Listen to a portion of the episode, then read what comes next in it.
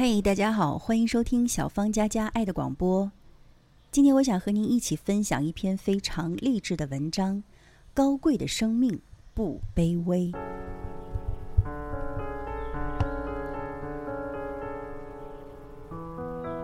他是黑人，一九六三年二月十七日出生于纽约布鲁克林贫民区。他有两个哥哥，一个姐姐，一个妹妹。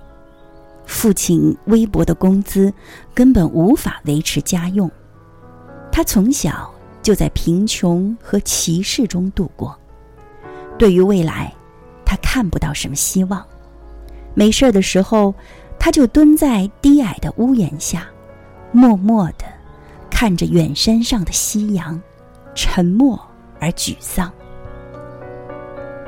十三岁的那一年，有一天，父亲突然递给他一件旧衣服。这件衣服能值多少钱？大概一美元吧，他回答。那，你能将它卖到两美元吗？父亲用探寻的目光看着他。傻子才会买，他赌着气说。父亲的目光真诚又透着渴求。你为什么不试一试呢？你知道的，家里日子并不好过。要是你卖掉了，也算帮了我和你的妈妈。他这才点了点头。我可以试一试，但是。不一定能卖掉。他很小心的把衣服洗干净，没有烫斗，他就用刷子把衣服刷平，铺在一块平板上阴干。第二天，他带着这件衣服来到一个人流密集的地铁站，经过六个多小时的叫卖，他终于卖出了这件衣服。他紧紧拽着两美元，一路奔回了家。以后每天，他都热衷于从垃圾堆里掏出旧衣服，打理好后去闹市里卖。就这样过了十多天，父亲突然又递给他一件旧衣服。你想想，这件衣服怎样才能卖到二十美元？怎么可能？这么一件旧衣服能卖到二十美元？它最多也只值两美元。你为什么不试一试呢？父亲启发他，好好想想，总会有办法的。终于，他想到了一个好办法。他请自己学画画的表哥在衣服上画了一只可爱的唐老鸭，还有一只顽皮的米老鼠。他选择在一个贵族子弟学校的门口叫卖。不一会儿。一个开车接少爷放学的管家为他的小少爷买下了这件衣服。那个十多岁的孩子十分喜爱衣服上的图案，一高兴又给了他五美元的小费。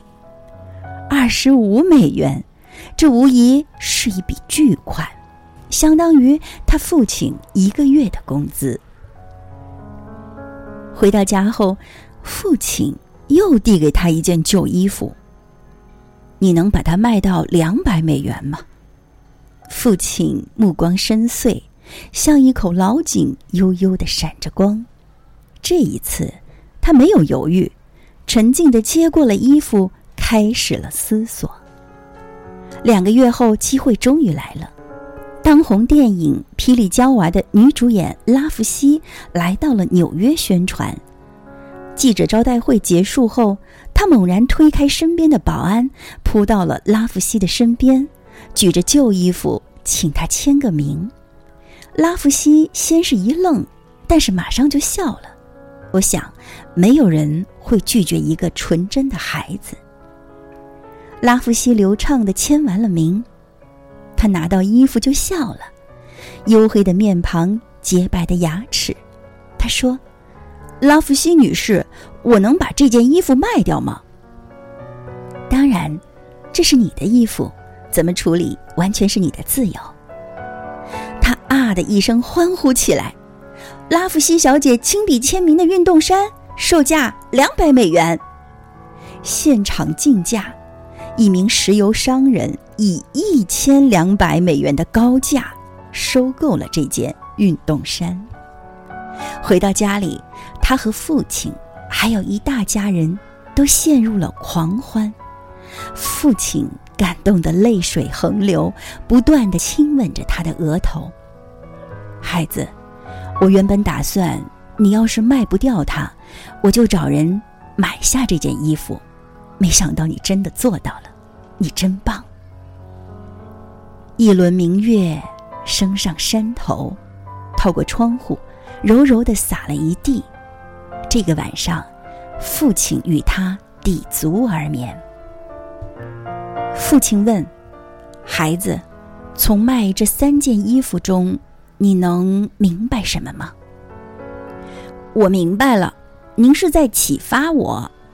他感动地说：“只要开动脑筋，办法总会有的。”父亲点了点头，又摇了摇头：“你说的不错，但这并不是我的初衷。我只是想告诉你。”一个只值一美元的旧衣服，都有办法高贵起来，何况我们这些活生生的人呢？我们有什么理由对生活丧失信心呢？我们只不过黑一点，穷一点，可这又有什么关系呢？就在这一刹那间，他的心中有一轮灿烂的太阳升了起来。照亮了他的全身和眼前的世界。连一件旧衣服都有办法高贵，我还有什么理由妄自菲薄呢？从此，他开始努力的学习，严格的锻炼，时刻对未来充满着希望。二十年后，他的名字传遍了世界的每一个角落。他的名字叫。迈克尔·乔丹，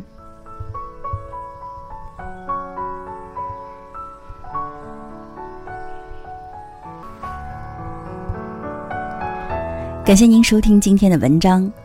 所有的生命都是高贵的，上帝创造了我们，任何一个时候，我们都没有理由妄自菲薄。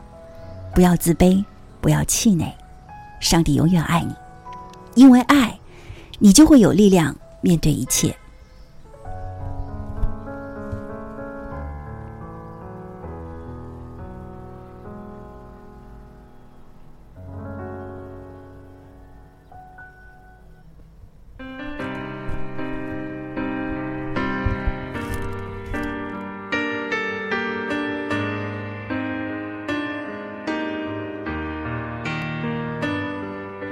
see